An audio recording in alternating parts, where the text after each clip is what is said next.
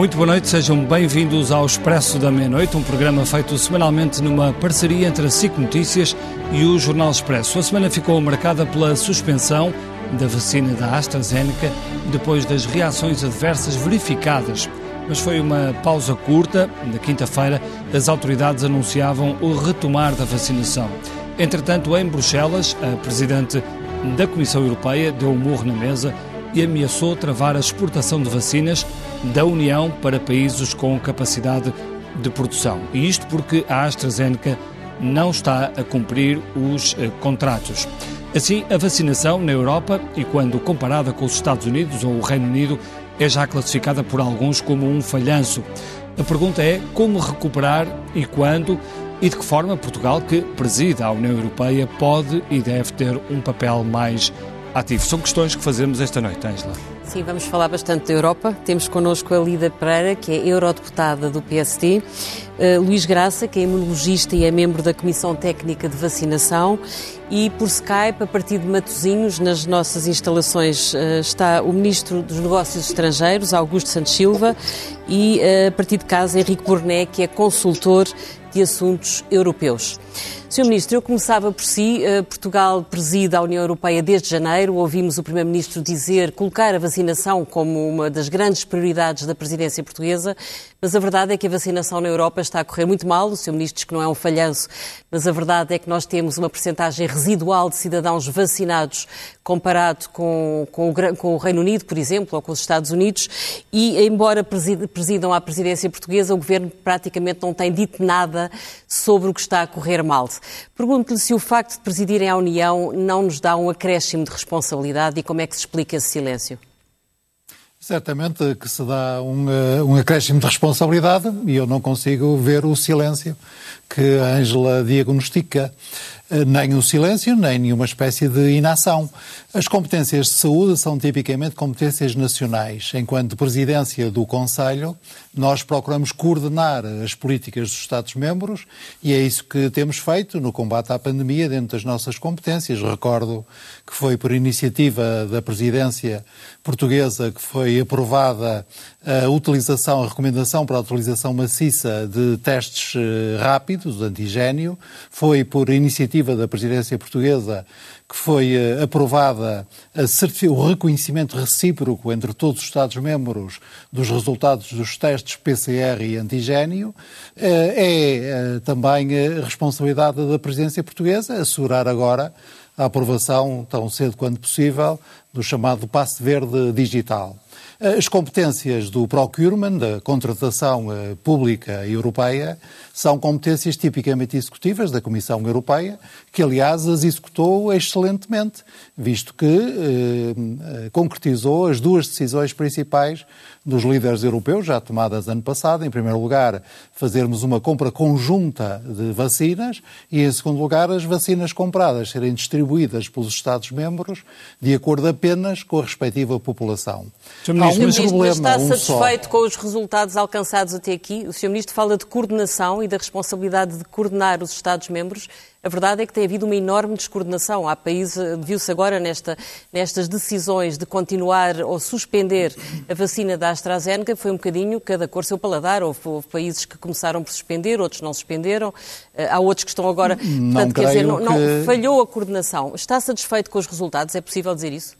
São duas perguntas diferentes. Quanto à coordenação, houve descoordenação nas primeiras fases da pandemia. Felizmente, melhoramos bastante na coordenação, insisto, entre políticas nacionais.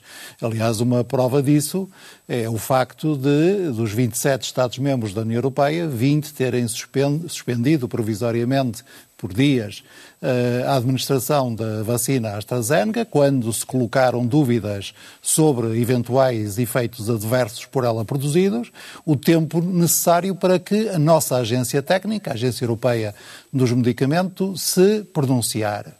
Eh, quanto a estar satisfeito, evidentemente que ninguém está totalmente satisfeito. Porquê? Porque uma das empresas contratadas não está a cumprir a sua contratação, os seus compromissos contratuais. E não Por acaso está, é a empresa com quem a União Europeia mais contratou. Acha que foi uma boa escolha? Acha que os contratos foram bem negociados? Acha que se pagou o suficiente? Se foi uma boa escolha, e eu creio que a decisão eh, da Comissão Europeia foi uma boa decisão. Qual foi essa decisão? Foi eh, estabelecer eh, contratos com seis empresas e laboratórios, as seis empresas e laboratórios que estavam a desenvolver a vacina ou estavam em condições de desenvolver a, vacina. A partir daí, esses contratos têm sido executados à medida que as vacinas vão sendo produzidas e à medida que a Agência Europeia do Medicamento vai validando as vacinas produzidas. Até agora estão validadas quatro, das quais três já estão em distribuição na Europa e espera-se que a quarta, Janssen, seja distribuída a partir de abril. Insisto, o que o percalço que aconteceu foi, em primeiro lugar, começou por haver eh, problemas de oferta de fornecimento da parte da Pfizer, que a Pfizer corrigiu de modo que os 60 e tal milhões de doses que a Pfizer já entregou são aquelas que contratualmente devia entregar neste trimestre. Com a Moderna não houve nenhum problema. Com a AstraZeneca houve um problema de eh, produção que faz com que a AstraZeneca neste momento esteja a dizer que vai cumprir o contrato no que diz respeito a fornecimentos para o primeiro trimestre em apenas um terço do que estava estabelecido. E, Ministro. esse é um problema e é um problema sério. Sr. Ministro, deixe-me fazer-lhe uh, uma pergunta e, e, apresentar aqui alguns dados relativamente à, à, AstraZeneca. Portanto, no primeiro trimestre estavam previstos 90 uh, milhões, uh, foram entregues apenas 30. No segundo trimestre, 180 milhões e foram entregues apenas 70 milhões. o que lhe pergunto é, e olhando para a frente, se acha que esta hipótese que deixou van der Leyen na, na última, nas últimas declarações que fez de proibir as exportações, se há uma hipótese viável e que o governo português, que preside a, União Europeia, vê com bons olhos? Eh, neste momento, todos os instrumentos legais ao nosso dispor estão em cima da mesa. Nós eh, procedemos, em primeiro lugar, a um mecanismo de, de controle, de transparência em relação às exportações. Porquê? Porque todos nós podemos compreender que possa haver, ter havido um erro de cálculo da empresa que achou que tinha uma capacidade de produção muito superior àquela que realmente consegue pôr em marcha. E que eh, pode haver, pode acontecer a qualquer eh, empresa, pode, podia ter havido um problema em concreto numa fábrica, como houve na fábrica belga, na, na fábrica da empresa na Bélgica. Agora, o que não é admissível é que a empresa não procure compensar essa dificuldade recorrendo às outras fábricas que tem em outros lados da Europa, fora da União Europeia, mas na Europa. E por isso o que nós eh, achamos muito estranho e inaceitável é que seja só a União Europeia, enquanto cliente, a pagar o preço das dificuldades de a empresa garantir o respectivo fornecimento. Portanto, as exportações, e nesse sentido, exportações... nesse, Sim, nesse sentido, na medida em que a União Europeia é também um exportador de vacinas, é que a Presidente da Comissão diz, na minha ótica, com toda a razão, que a União Europeia se reserva o direito de limitar as exportações de vacinas produzidas na União Europeia pela AstraZeneca para países que são também produtores dessas vacinas. Portanto, não está em causa nós impedirmos que países que não são produtores das vacinas da AstraZeneca recebam as vacinas produzidas na Europa, mas está em causa que não haja uma distribuição justa dos prejuízos que problemas localizados numa dada fábrica estão a causar ao fornecedor AstraZeneca. É Ministro, já voltamos, já voltamos aí, vamos alargar o, o debate e, e, pergunto aqui à, à, à, Lídia o que é que acha um, da forma como foi feita esta negociação um, e se a Europa está a dar aqui um, um mau sinal ou se os europeus começam a olhar para, para toda esta negociação e ficam com uma má impressão de, de, de, como foi feita esta negociação. Boa noite e, antes de mais, agradeço o convite para estar aqui hoje a debater um assunto tão importante para a vida de todos nós, de todos os portugueses e de todos os europeus. Eu acho que há aqui uma coisa muito importante que nós devemos salientar e começa por, eh, por ser o facto da Comissão Europeia ter trazido para si a coordenação deste processo. Porque a verdade é que, se nós tivéssemos deixado a cada país individualmente uh, um processo de contratação de, de vacinas, nós estaríamos uh, provavelmente a, debater esta noite a dificuldade que países mais pequenos e, mais vulneráveis economicamente uh, teriam no acesso às vacinas, como por exemplo Portugal e, e, outros. Portanto, eu acho que foi muito importante e é um, é um ponto assinalável da solidariedade europeia que a, que a Comissão Europeia, que a Presidente Ursula von der Leyen trouxe para si essa responsabilidade e, portanto, eu acho que desse ponto de vista nós provavelmente estamos a assistir a um processo algo atribulado que tem que ver mais com a capacidade produtiva uh, das, das, vacinas e não tanto com o papel de coordenação que a Comissão aqui teve.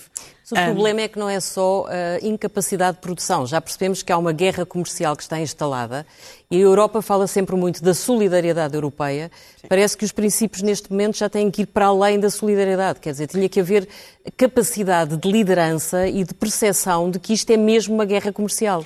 Mas eu acho que houve essa capacidade de liderança, e, aliás, o mecanismo de, de, de, eh, de preventivo de exportações é essa, essa, esse sinal que a, que a União Europeia também quer dar, que é se há determinados contratos, determinados prazos, eh, determinados preços que terão sido contratualizados, esses prazos não podem ser comprometidos se, por qualquer motivo, o preço foi mais caro ou mais barato com outros concorrentes que também, esteiram, também queiram ter acesso às vacinas ao mesmo tempo. Portanto, eu acho que aí uh, é um ponto importante. Agora, se quisermos falar da questão da suspensão da administração das, das vacinas, aí estaremos já a falar, não, talvez mas, de, um outro, de, um, de, um, aspecto mais político. Não, mas, por mas exemplo, neste... uh, leio aqui num texto uh, do Expresso publicado hoje que, por exemplo, há 30 milhões de doses paradas num armazém nos Estados Unidos e que não são exportados estão... porque os Estados Unidos o proibem.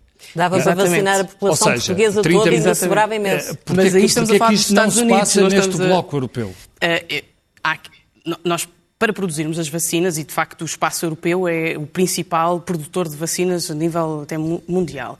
Mas nós, para produzir as vacinas, não podemos fazê-lo só uh, com os, os, componentes, com os produtos que são necessários para claro. fazer. Portanto, há aqui alguma diplomacia que é necessária para nós conseguirmos responder.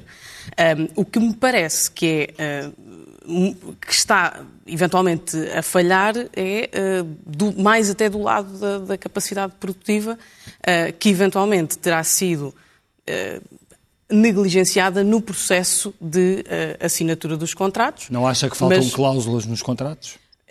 Os contratos têm, os não, contratos não foram todos. Mais não cláusulas foram, de pressão, cláusulas eu, eu mais isso, vinculativas. Eu, eu, sobre isso tenho algum, tenho algum cuidado em referir-me, porque os contratos não foram todos divulgados, só parcialmente, não é? Nós vimos alguns... Sim, sim, alguns contratos e, portanto, estavam... é difícil fazer esse, fazer esse julgamento. O que me parece é que, uh, de um lado, há um lado que é assinalável, que é o facto da Comissão Europeia ter trazido assim esta responsabilidade de coordenação. Do outro lado, aquilo que nós vemos é que também tem que haver alguma reciprocidade. E por isso é que o Presidente da Comissão Europeia, esta semana, falou nesse, nesse princípio que tem que ser cumprido, porque se nós estamos a exportar, também esperamos que haja uh, o mesmo comportamento de, de, o problema é que o tempo vai passando, que nós problema é que o tempo vai passando e há um vemos Conselho Israel, Europeu, Reino Unido, um Conselho toda a gente a ser vacinada. Semana, acha que o governo português deve, nesse Conselho Europeu, defender claramente que se parem as exportações? O Conselho Europeu tem que decidir no superior interesse dos, dos europeus. E, portanto, se for esse o entendimento de, dos líderes europeus, eu creio que não se pode excluir, neste momento e no processo em que nós estamos, de emergência e de urgência que nós temos na, na, na, de acesso às vacinas, eu acho que não se pode excluir qualquer hipótese, pese embora o facto de essa decisão depois acarretar consequências, no médio e longo prazo, para a continuidade da produção das vacinas e, portanto, eu acho que isso não pode ser, não pode ser menosprezado nesse, nesse conselho, ao Henrique nessa reunião. Uh, se tem uma, uma posição menos política do que a, a da Lídia, que foi uma, uma posição mais, mais diplomática. Henrique, um, ehm, o, qual é que deve ser a posição do, do governo português uh, no, no, que toca a esta questão das exportações, por exemplo, no próximo Conselho Europeu? Não sei qual é que, tem que deve ser a posição do governo português. Acho que tem que ter em conta aqui várias peças. E uma delas é a pior solução, pode ser que seja necessária, mas a pior solução é claramente entrarmos numa guerra comercial e numa guerra de nacionalismo de vacinas. Pode ser a, a solução inevitável, mas é claramente a pior, porque, como já foi aqui dito, há componentes que vêm de outros países, há, há vacinas que são exportadas, portanto, ir para esta solução será de último recurso eu percebo que os europeus digam, então vão vacinas para fora e não há vacinas cá. Mas o Reino Portanto, Unido reação... está a fazer já essa guerra, em parte? Dando razão até, por exemplo, aos, aos, aos, aos Brexiteers. Né? No fundo, parece que valeu a pena fazer o Brexit. Mas é que está aqui a passar uma coisa estranha, que nós temos um problema com a AstraZeneca e depois andamos à bulha com, com o país. Portanto, isto não é exatamente o ideal, não é? Nós, é preciso ter aqui presente uma coisa. Houve alguns países que fizeram isso, que nós estamos agora por hipótese de fazer, ou seja, limitaram as exportações nos contratos. E, portanto, fizeram isso antes nos contratos. Nós não teremos feito os contratos tão bem feitos e, portanto, estamos agora à procura de uma solução para resolver aquilo que não ficou resolvido a montante não é ideal que isto se faça muito. E, portanto, parece-me que é mais importante conseguirmos evitar, aumentar a, a produção do que entrar nesta guerra. E, e acha, que é, e acha que é possível ou razoável repensar-se as, as, quantias que se estão a pagar pelas vacinas? É porque um dos problemas, além de termos negociado mal, é que pagámos muito menos do que os outros. Na altura ficámos contentes por pagar menos, agora eventualmente estamos a pagar um preço por isso. Mas há aqui, um, há aqui um elemento que eu acho que é preciso termos presente que é, há uma dimensão de diplomacia nisto. A China e a Rússia estão a exportar vacinas e não têm taxas de vacinação mais altas do que nós na Europa. Estão a fazê-lo porque têm uma noção claríssima de que há aqui um lado de diplomacia nesta exportação de vacinas. Portanto, nós não temos vantagem em ouvir, e esta semana o Primeiro-Ministro da Austrália disse, no meio desta confusão da AstraZeneca, o Primeiro-Ministro da Austrália disse: Bom, se não querem vacinas da AstraZeneca, mandem para cá, nós queremos dá-las à Papua Nova Guiné. Portanto, diga-se o que se disser, é óbvio que isto não é positivo. Portanto, a melhor solução passará por conseguir que a AstraZeneca cubra o contrato, que se aumente a produção. Todas as outras soluções podem ser necessárias, mas não são ideais. Diga-me uma coisa, até que ponto é que aquilo a que estamos a assistir na relação com o Reino Unido não é um dano colateral do Brexit e, e, não, e, não, e não tem como pano de fundo uma guerra política entre o Reino Unido e a União Europeia? É difícil não, não achar que parece. Eh, o problema é este. Até nos podem dizer que não é, mas é difícil de um lado e do outro do canal não haver essa percepção e, portanto, mesmo que não seja, é necessário uh, que, que, que, não se deem sinais que possam fazer crer que é. E é preciso dizer que nós demos um sinal errado aqui há algumas semanas, depois soltou atrás, com, uh, com o Reino Unido. Portanto, não é ideal nada disto há aqui uma aparência de que nós estamos zangados porque o Reino Unido está a vacinar melhor do que nós. Eu não acredito que seja, que não há uma conspiração europeia para, para entrar em guerra com o Reino Unido. Agora, essa percepção também não é positiva. Luís Graça, como membro da Comissão Técnica de Vacinação, eu ia lhe pedir que nos ajudasse a perceber um pouco melhor, não sei se teve acesso ao relatório da Agência Europeia do Medicamento, que explicou que a vacina da AstraZeneca é segura e, portanto, que não há razão nenhuma para que ela continue suspensa.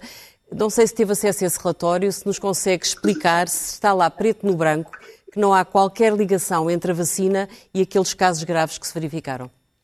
Boa noite. Uh, eu não estou aqui como membro da, da Comissão Técnica. Uh, de qualquer modo, uh, a Agência Europeia do Medicamento foi muito cautelosa na avaliação que fez. Nós estamos a falar de um risco num, num, pequeno número de casos, num universo muito grande de pessoas vacinadas, mas que pela própria natureza dos casos, que não eram casos típicos, ouviu-se falar de muito tipo de, de, embolismo, em que muitos deles não tinham relação qualquer com estes casos que estavam a ser investigados, para tentar perceber se haveria uma relação com, com, com a própria vacina. E aquilo que os especialistas que reviram estes casos concluíram foi que esta associação não se pode fazer neste momento. E por essa razão, o que foi recomendado foi que a vacinação fosse retomada, eh, sendo feita uma advertência que as pessoas devem ter na mesma alguma cautela, uhum. mas que não há nenhuma relação causal e que por isso não é esperado que aconteça uh, qualquer risco uh, que... Portanto, acha que foi precipitada a, a decisão dos, dos 21 Estados que, que, suspenderam a vacina? De todo. Eu, eu acho que é, é, é curiosa essa pergunta, porque no início de toda a campanha da vacinação, a pergunta que provavelmente me estaria a fazer era se o desenvolvimento rápido das vacinas ia fazer, ter algum problema na segurança das vacinas. E isto preocupava muitas pessoas.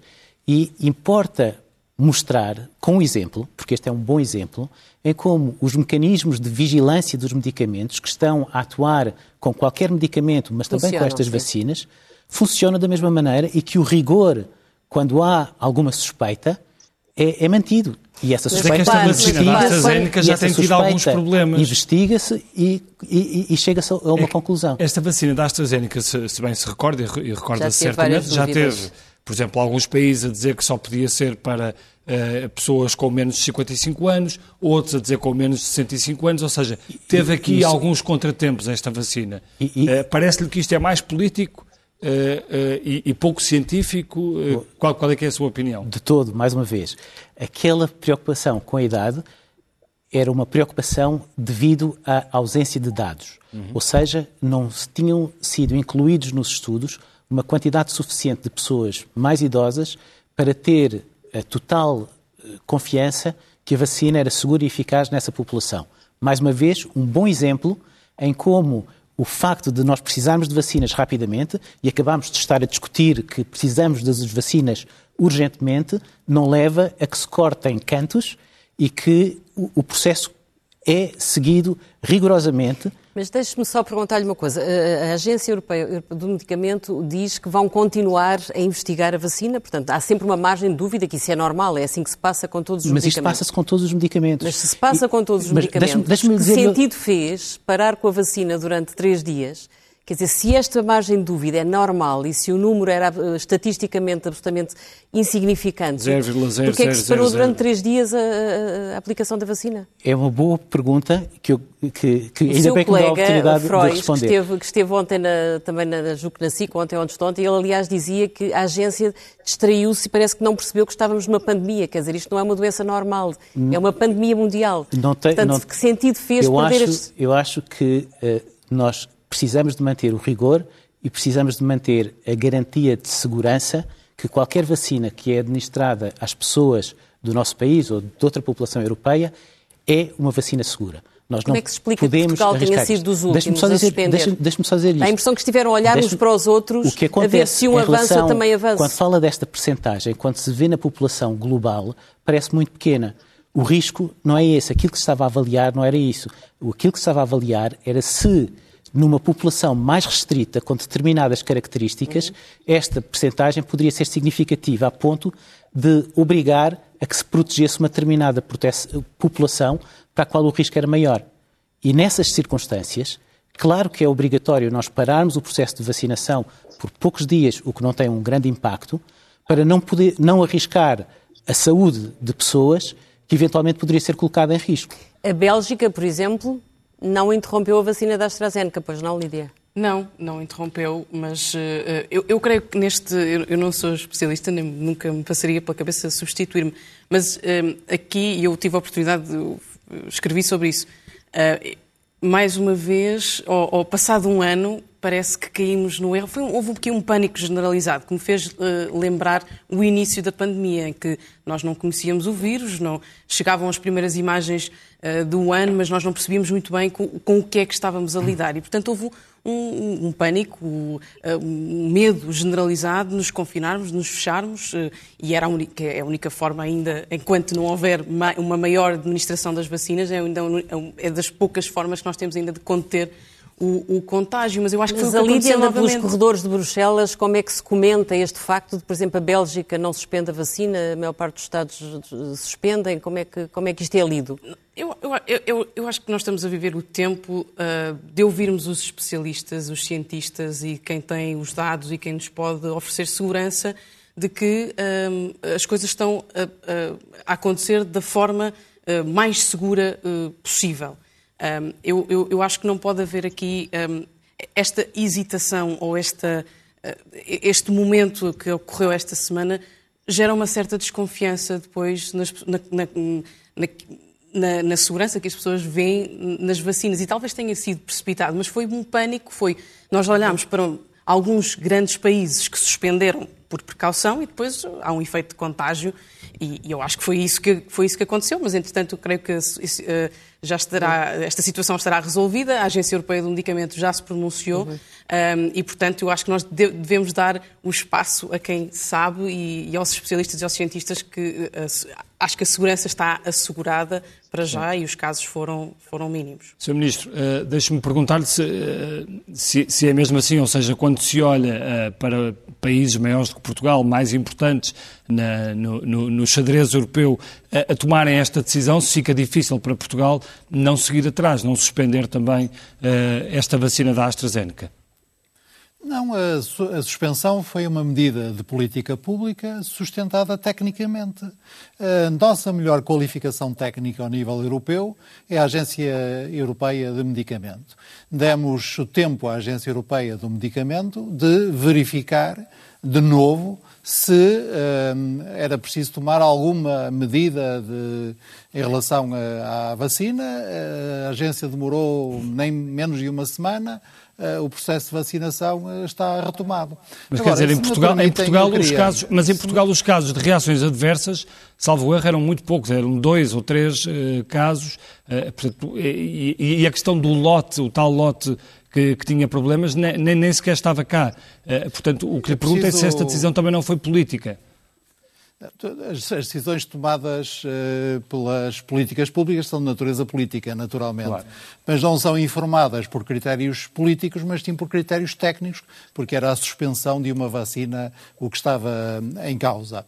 Aliás, uh, permita-me um sorriso, imagino que seria a sua pergunta se, tendo a vacina sido, sido suspensa, a sua aplicação, pela Holanda, pela França, pela Alemanha, pela Itália e pela Espanha, Portugal não tivesse suspendido. Agora, eu queria, se me permitem, voltar à questão do ritmo de vacinação. A Bélgica não o fez, não é, eh, Sr. Ministro? E outros, já, já, já só 21 países. Pelo menos duas vezes. Eh, Sim. E até podiam acrescentar mais cinco países. Sim, claro, só 21 países suspenderam. Seis, seis não suspenderam. Portanto, ainda podiam dar mais cinco exemplos para além do exemplo belga. Hum. Agora, é muito importante ver o ritmo de vacinação eh, na Europa. Neste momento, nós temos 70 milhões de vacinas que foram distribuídas pelos Estados-membros, das quais já foram aplicadas 52 milhões de vacinas. Isto é, por qualquer comparação, o processo de vacinação mais rápido e mais maciço alguma vez eh, usado na Europa e no mundo, que se sucede ao processo de descoberta e produção da vacina em cerca de 10 meses, portanto, o mais rápido da história da humanidade. Uma vacina, em média, leva 10 anos para ser eh, desenvolvida e desta vez levou menos de um ano. É Agora, isso que faz dizem, acreditar dizem, que até ao verão dizem, teremos os tais 70% de, de imunidade. Isso está garantido, ainda, em sua opinião? Não mudamos ainda o objetivo. Eh, quem eh, o senhor, se me permite um pequeno conselho, eh, desconfie sempre daqueles que, em relação a objetivos, lhe dizem que os objetivos estão garantidos. Porque se estiverem garantidos, não são objetivos. Os objetivos as garantias têm sido dadas, as garantias procuramos... têm sido dadas pelos governantes, inclusive, nomeadamente não, o Primeiro-Ministro que... e, e, e, a Ministra da Saúde. Não, nós. Eh, agora, se me permite. Uh, diz-se diz esta coisa simples, uh, que este ritmo de vacinação na Europa é um falhanço, porque na Israel já ultrapassou a metade da população que foi uh, vacinada e o Reino Unido também triplica ou quadruplica os valores em relação aos valores dos melhores países europeus. Vamos ver. No caso de Israel, para além de ser uma população pequena, Israel fez um contrato com uh, uh, os laboratórios e a empresa com que trabalha, que seria impossível na Europa, porque seria impossível na Europa fazer-se um contrato com o fornecedor, nos termos do qual o fornecedor passaria a ter, a ter acesso aos dados pessoais de saúde daqueles que fossem Sim. vacinados. Depois, Israel é um país de 9 milhões de habitantes. Só para termos uma ideia da diferença de escala, se a Europa, para a Europa ter o mesmo nível de vacinação que Israel tem em proporção da sua população, isto é, para que metade da população europeia pudesse estar, estar já inoculada com uma dose, seriam precisas 230 milhões de doses já aplicadas, o que excede, é mais do que as vacinas até agora produzidas em todo o mundo, quer na União Europeia, quer na China, quer na Rússia, quer nos Estados Unidos, quer no Reino Unido. Depois, diz-se, faz-se a comparação com o Reino Unido. A comparação com o Reino Unido deve fazer-se eh, em eh, pleno, isto é, se o Reino Unido usa uma estratégia de aplicar maciçamente a primeira dose, protelando a inoculação da segunda. E, portanto, se a comparação for em relação à primeira dose, o Reino Unido vai muito à frente de Portugal, por exemplo. Se a comparação for em relação às pessoas que já estão totalmente vacinadas, isto é, que tiveram as duas doses, o Reino Unido e Portugal apresentam exatamente a mesma percentagem de população um pouco mais. Ministro, de 3 a verdade cada 100 é que se nos habitantes. focarmos no Agora atual, vamos aos Estados no atual Unidos, momento, a Europa sente que está em desvantagem a União Europeia relativamente ao Reino Unido. E os cidadãos europeus que poderiam ter neste momento uma oportunidade única para acreditar na eficácia e na união dentro da União Europeia, sentem que houve aqui desnorte e algum desfazamento de posições Não. e uma fragilidade no comando político deste processo. Não, com toda a franqueza, o, os- o que os cidadãos europeus Nós temos estão a ser... 7% da população da União Europeia vacinada e o Reino Unido tem 35%. Estes números ficam na Como memória das eu- pessoas. Como eu ainda agora lhe, lhe disse, se me permite, como eu ainda agora disse, mas repito, se nós fizermos a comparação em relação às pessoas que foram vacinadas totalmente, isto é, que receberam as duas doses, a proporção de vacinados no Reino Unido é equivalente à proporção de vacinados na União Europeia.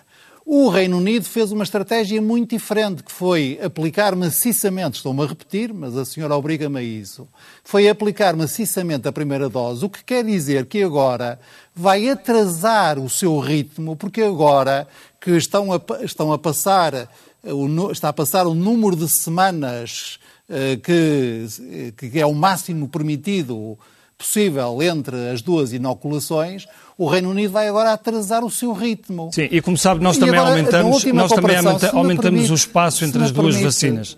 Sim, nós também permite. aumentamos o espaço entre as duas vacinas, Sr. Ministro. Eu só estou a dizer, eu só estou a dizer que a comparação que fizeram e é correta não é completa.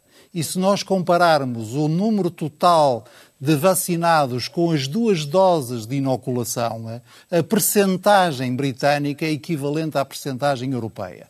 Depois há o exemplo dos Estados Unidos. Os Estados Unidos vão muito mais à frente que nós. Os Estados Unidos já ultrapassaram ah, o número dos 100 milhões de doses ah, inoculadas até ao momento. Mas há duas razões que nós devemos ter em conta para perceber isto. A primeira é que os Estados Unidos tam- vão- também vão à nossa frente nos mecanismos federais de organização, através de um mecanismo que se chama BARDA no seu acrónimo, Sim. e que é eh, aquele mecanismo que, ou é equivalente àquele mecanismo que justamente no- a Comissão Europeia já propôs que os Estados-membros aprovassem, que é eh, a nova agência ERA de resposta às, eh, às ameaças pandémicas ou epidémicas transfronteiriças. E depois é preciso ter em conta outra coisa, que é os Estados Unidos estão a consumir internamente todas as doses que produzem. Os Estados Unidos têm uma visão protecionista disto. Ao passo é que a União era, Europeia... era, era que falta a a Europa, União que lhe perguntávamos há pouco. a. União. Europeia é um dos grandes fornecedores mundiais de vacinas.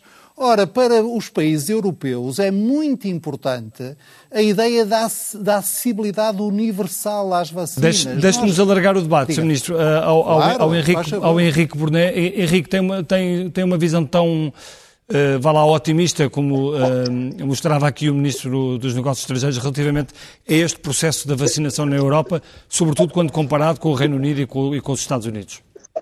Ô, Bernardo, antes disso, deixe-me só ir à questão da AstraZeneca, porque também não tenho uma visão tão otimista. Isto é, ah, mesmo que se diga que o, que o que foi feito foi o princípio da precaução, o que é evidente é que foi cada, o- cada Estado-membro a usar do seu princípio da precaução à sua maneira. E não foram todos, como já aqui foi dito. E uma das coisas que é pena, não se pode obrigar os Estados-membros a fazerem todos a mesma coisa ao mesmo tempo. Mas é pena que não o façam porque esta falta de coordenação prejudica.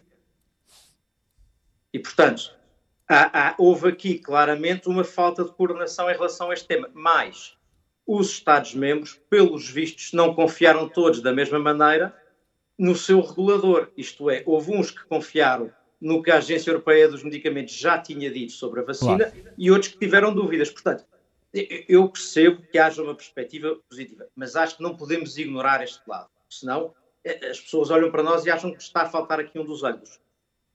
Sim, a suspensão foi política. Oh, Henrique, isto pode ser, isto pode ser uma oportunidade para a Europa perceber que tem diga, que dar... Diga. Porque o regulador do medicamento, a EMA, avalia o medicamento e avalia as características do medicamento. Mas, para além disso, as autoridades de saúde dos diferentes países têm que fazer a avaliação do medicamento face a, a, às necessidades de saúde dessa população. Um exemplo claro: se um determinado país tem uma pandemia com um, uma expressão muito dramática e muito exacerbada, as, as necessidades em termos de benefício e a análise de risco-benefício nesse país especificamente, podem condicionar a decisão de não se pode parar, uma vez que a necessidade é maior do que o eventual uh, risco que pode ser minimizado. E aí é bom lembrar que Portugal foi o, quero, pior país do mundo dizer, há, há, poucas semanas, não é? Não neste momento. Mas, não, não, neste momento, não neste momento. há poucas no semanas momento, era. No momento da pausa, não. E podemos falar nisso também. Mas isto para tentar uh, esclarecer esta situação, que a autoridade do medicamento avalia a segurança do medicamento, mas as autoridades de saúde dos diferentes países têm que fazer uma avaliação da aplicação desse medicamento no contexto daquela população. Diga, Lídia.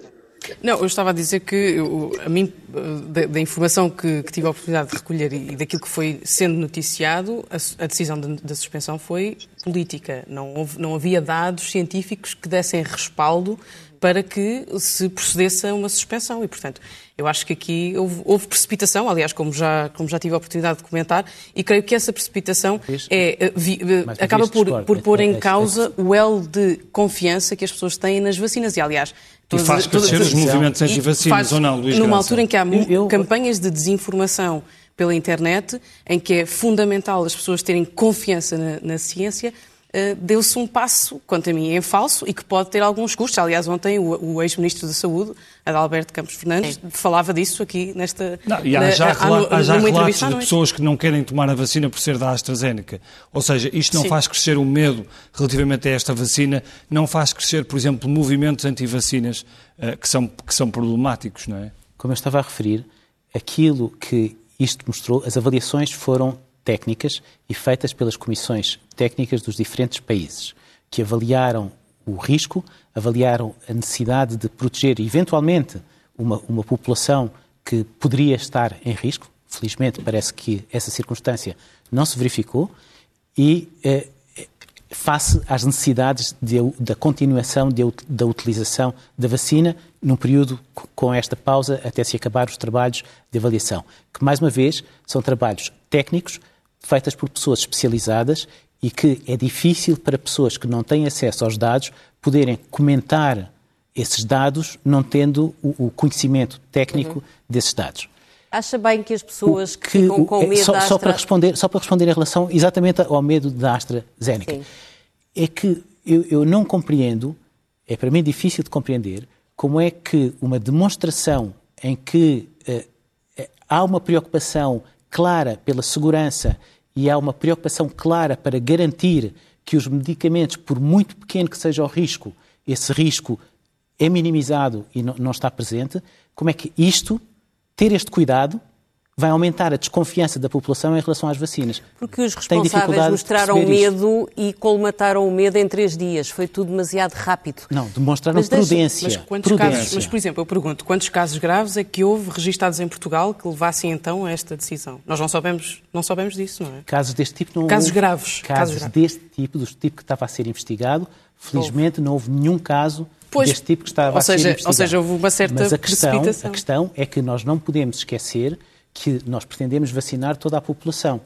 Vamos claro. vacinar pessoas que são pessoas saudáveis. Se nós vamos colocar em risco pessoas saudáveis, nós temos que ter a garantia que as vacinas são seguras. E podemos ter a garantia que todas as vacinas que estão no nosso Plano Nacional de Vacinação passam o mesmo critério de segurança. E eu acho que isto é uma demonstração que há uma avaliação técnica e há este, este, estes, este, este, eh, esta precaução, este, este critério é utilizado para garantir que a, a saúde da nossa população não é colocada em risco com medicamentos, vacinas ou outros medicamentos que apresentam alguma dúvida.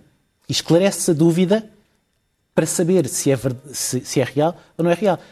Por essa razão, parece-me que é um exemplo claro de como a população deve confiar nas vacinas. Sr. Ministro, deixe-me deixe só fazer uma pergunta. Se, uh, já aqui falámos sobre a guerra política, uh, alguém falou aqui sobre uma, uma, guerra política que podia estar em curso na Europa uh, e que resultou também em toda esta questão das, das vacinas e que essa não era, esse não era o caminho mais acertado. Parece-lhe que pode, que pode ter acontecido isso ou que pode estar a acontecer isso não digo da parte de Portugal, mas da parte, por exemplo, do Reino Unido?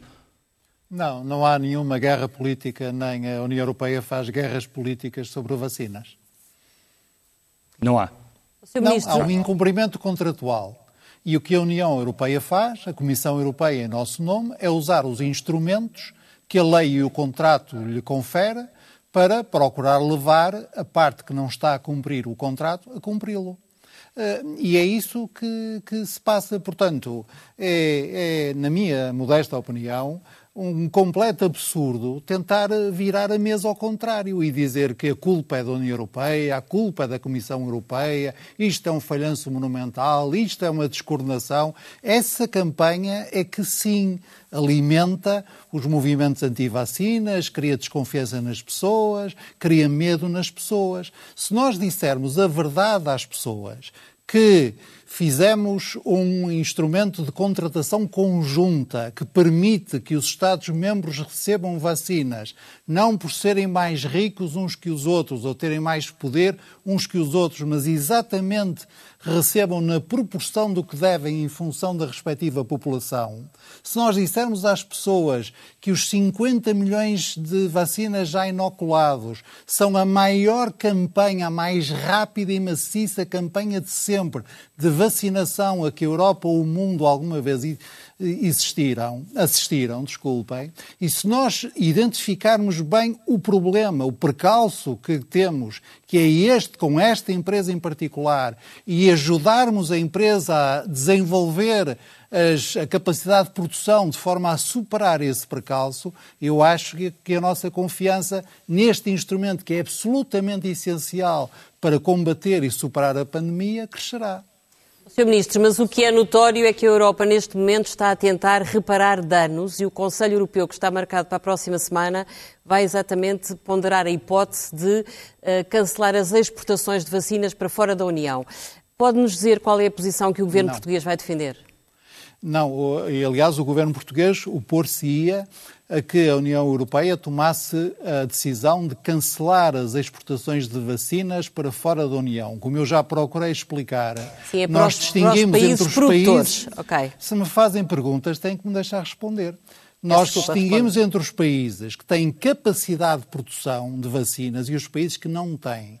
E não está em jogo, não está em questão a possibilidade da Europa fechar a torneira que alimenta os países que, não tendo capacidade de produção, eh, beneficiam de vacinas produzidas na Europa e exportadas a partir da Europa. Agora, no caso específico do Reino Unido, a única coisa que nós dizemos é que não é justo que, tendo a AstraZeneca várias fábricas e tendo um problema de produção na fábrica na Bélgica, não compensa essa perda rateando, digamos assim, entre as diferentes fábricas que tem e que esteja só a diminuir o fornecimento devido à União Europeia quando não está a tomar a mesma atitude no fornecimento a outros países. Sr. Ministro, só para terminar, que estamos. Isso. Só para terminar, que estamos mesmo a ficar sem tempo eh, e pedir-lhe se nos eh, ajudava a perceber isto, eh, espera que haja novas surpresas, ou seja, novos anúncios de que as farmacêuticas não vão entregar o número de vacinas acordadas, por exemplo, com Portugal e com, e com a União Europeia? Não Ou acha que agora isso... vai ser tudo mais, mais conforme o que, está, o que está previsto? Não sei dizer isso porque eu previsões não é a minha especialidade. Agora, o que eu sei dizer é que este processo é, tem uma dimensão tão gigantesca que certamente vai ter vários percalços eh, ao longo do seu curso. E até agora nós temos mostrado a capacidade de ir superando esses precalços e o mesmo certamente irá acontecer no futuro. Nós estamos numa circunstância é completamente nova perante um vírus cuja natureza e cujo comportamento ainda não compreendemos bem, com uma lógica de vagas eh, de, de vagas sucessivas eh, e, e ensaiando muitas vezes novas formas de combate à pandemia, a mais importante das quais é a vacina e, portanto, estamos todos num, num processo no qual vamos aprendendo.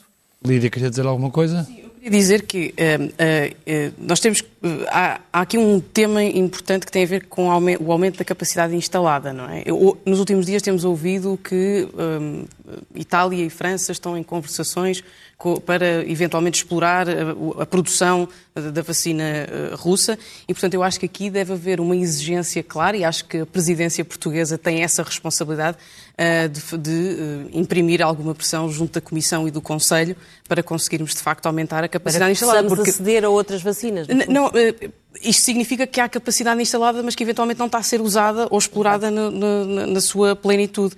Eu recordo. Mas, no que toca à vacina russa, há um problema de, de produção, por Claro, exemplo. há um problema de produção, mas também há produção de vacinas. Eh, por exemplo, eu tive a oportunidade de visitar há relativamente pouco tempo a Imunotep, em Cantanhede, no distrito de Coimbra, que está a desenvolver uma vacina. Mas a questão das patentes, acha que, que as pode... patentes deviam ser mais, uh, deviam ser liberalizadas? Não, a quebra das patentes, isso poria em causa uh, o equilíbrio da, da propriedade intelectual e da remuneração de, de, de, todos os cientistas e das próprias empresas e, e até nas parcerias público-privadas que sustentam a investigação. Portanto, eu acho que não é por aí. Não, mas há capacidade eh, instalada que eventualmente não está a ser utilizada na sua plenitude e que eu acho que cabe à Comissão e ao Conselho e, e espero e confio que sob a presidência portuguesa que haja esse entendimento para se explorar uh, formas alternativas de conseguirmos então produzir mais, para conseguirmos vacinar mais e para podermos, no final deste ano, estarmos no regresso à normalidade.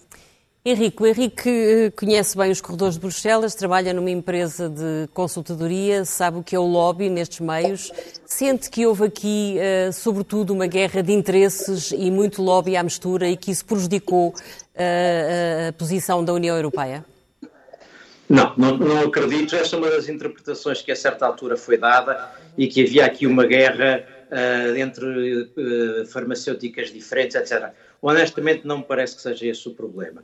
Uh, o problema que me parece haver aqui é que, de facto, terá havido contratos que não foram tão bem assinados, que não tinham as cláusulas que agora nós temos que usar por outra via. E quem é, que deve, meio... quem é que deve assumir a responsabilidade por essa má negociação? O vice-presidente Timmermans há dias já veio dizer que de facto tinham sido coisas mal feitas e a presidente da Comissão também já disse. Eu acho honestamente nós temos que perceber duas coisas. Primeiro, quem dera a quase todo o mundo estar tão mal como nós. Quer dizer, nós temos que ter noção disto. O que se passa é que nós nos estamos a comparar com os Estados Unidos com o Reino Unido. Quer dizer, eh, nós temos que perceber, até a Austrália gostava de ter as vacinas que nós não, não foram exportadas para lá. Portanto, nós estamos, por comparação, muito bem. Agora, é verdade que queríamos estar melhor e, sobretudo, há um ano atrás, ou há uns meses atrás, quando comparados precisamente com o Reino Unido e com os Estados Unidos, nós parecia que tínhamos, estávamos muito melhor, tínhamos uma estratégia muito melhor. Neste momento, o facto, quando olhamos, é não estamos melhor do que esses dois com quem nos estamos a comparar. E, portanto, há esta percepção.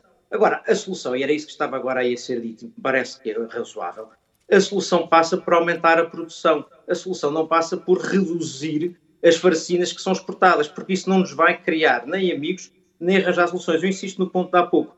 A China e a Rússia não estão a exportar vacinas porque têm a mais. Sim. Ok, ficou, ficou entendido. Muito obrigado. Vamos às, passar às, uh, às primeiras páginas e à revista E. Uh, o tempo passou rápido, já estamos no, no final do programa.